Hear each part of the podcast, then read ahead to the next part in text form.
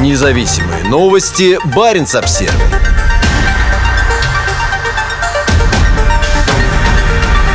Доклад о состоянии Арктики в 2021 году. Лед становится тоньше, дождь на гренландском ледяном щите и другие драматические изменения на севере. От дождя на гренландском ледяном щите до потемнения тундры на востоке Сибири. Изменение климата продолжает радикально трансформировать Арктику, говорится в докладе Arctic Report Card 2021, опубликованном во вторник Национальным управлением океанических и атмосферных исследований США. Доклад о состоянии Арктики этого года продолжает показывать, каким образом последствия антропогенного изменения климата приводят арктический регион в совершенно иное состояние, чем всего несколько десятилетий назад, заявил глава управления Рик Спинрад. Тенденции вызывают тревогу и неопровержимы. Наступил решающий момент. Мы должны принять меры, чтобы противостоять климатическому кризису. Доклад, который управление выпускает с 2006 года, представляет собой рецензируемую публикацию, задача которой – предоставить ежегодный обзор изменений в Арктике. В этом году в подготовке доклада приняли участие 111 авторов из 12 стран. Один из выводов – потепление в Арктике продолжается в два раза большей скоростью, чем на всем остальном земном шаре.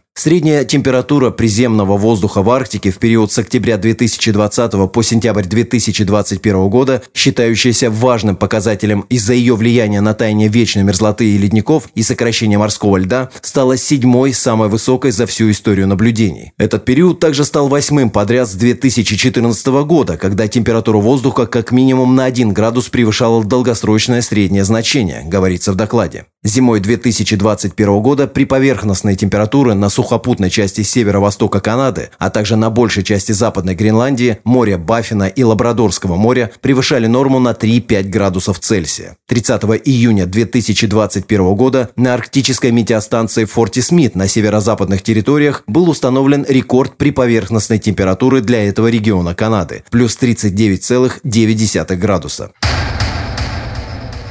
Изменение морского льда. Ученые сообщают о кардинальных изменениях ледового покрова с 1979 года, и прошлый год не стал исключением, говорится в докладе. Летом 2021 года было зафиксировано второе минимальное количество старых многолетних льдов с 1985 года. Объем морского льда в апреле 2021 года, который в докладе называют постзимным периодом, оказался минимальным за время наблюдений, которое началось в 2010 году. К концу зимы объем льда в апреле 2021 года был самым низким для этого месяца за 11-летний период наблюдений, говорится в докладе. Эти данные свидетельствуют о том, что хотя по сравнению с предыдущими десятилетиями темпы сокращения площади морских льдов в сентябре 2010-2020 годов замедлились, лед продолжает истончаться. Эта тенденция также затронула и канадский арктический архипелаг, где наряду с Северной Гренландией обычно наблюдается самый толстый морской лед. Если сравнивать апрель 2021 года со средним показателем предыдущих предыдущих лет 2010-2020 по данным спутников Криосат-2 толщина льдов вдоль канадского архипелага и Северной Гренландии оказалась меньше средней, что указывает на истончение льдов в регионе Арктики самым толстым льдом, говорится в докладе. Одним из наиболее тревожных событий в Арктике в этом году стал дождь, впервые наблюдавшийся на вершине гренландского ледяного щита 21 августа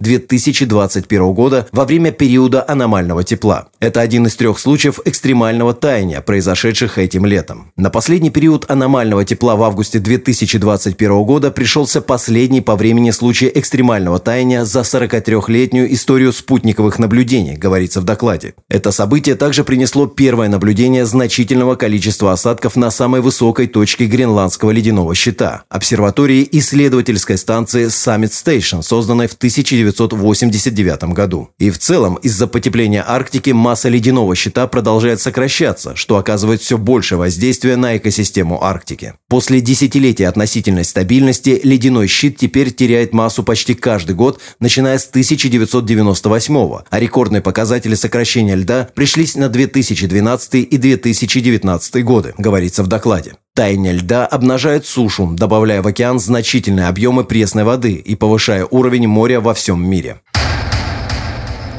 Тундра становится зеленее. Спутники также регистрируют рост позеленения тундры. Ученые внимательно следят за этим показателем, так как рост продуктивности растительности сигнализирует об изменениях во всем, от вечной мерзлоты до температуры воздуха и сокращения морского льда. В Северной Америке наиболее сильное позеленение наблюдается на севере Аляски и на материковой части Канады, в то время как нейтральные или отрицательные тенденции очевидны в некоторых районах канадского арктического архипелага и на юго-западе Аляски, говорится в докладе. В Евразии сильное позеленение произошло на российском Дальнем Востоке, в Чукотке, а потемнение заметно в секторе Восточно-Сибирского моря и в некоторых районах полуострова Таймыр. Тенденция потемнения в Арктике отчасти вызвана увеличением объема воды, выделяемой в результате таяния вечной мерзлоты, а также оседанием грунта. Хотя потепление, вероятно, продолжит приводить к позеленению Арктики, также растет число экстремальных явлений и других причин потемнения, что подчеркивает появление повышенной изменчивости в качестве одного из компонентов изменения изменения климата Арктики, говорится в докладе. По словам специалиста по Арктике Национального центра данных по снегу и льда США Твиллы Мун, ставший одним из трех редакторов доклада, здоровье Арктики имеет решающее значение для здоровья планеты, а знания о его изменениях имеют решающее значение для общественности на фоне борьбы мирового общества с изменением климата. Происходящее в Арктике связано с людьми, сказала Мун. Мы все должны сыграть свою роль в достижении наилучших возможных результатов для региона, его жителей и всех граждан земного земного шара, которые зависят от Арктики как важнейшего компонента нашей земной системы.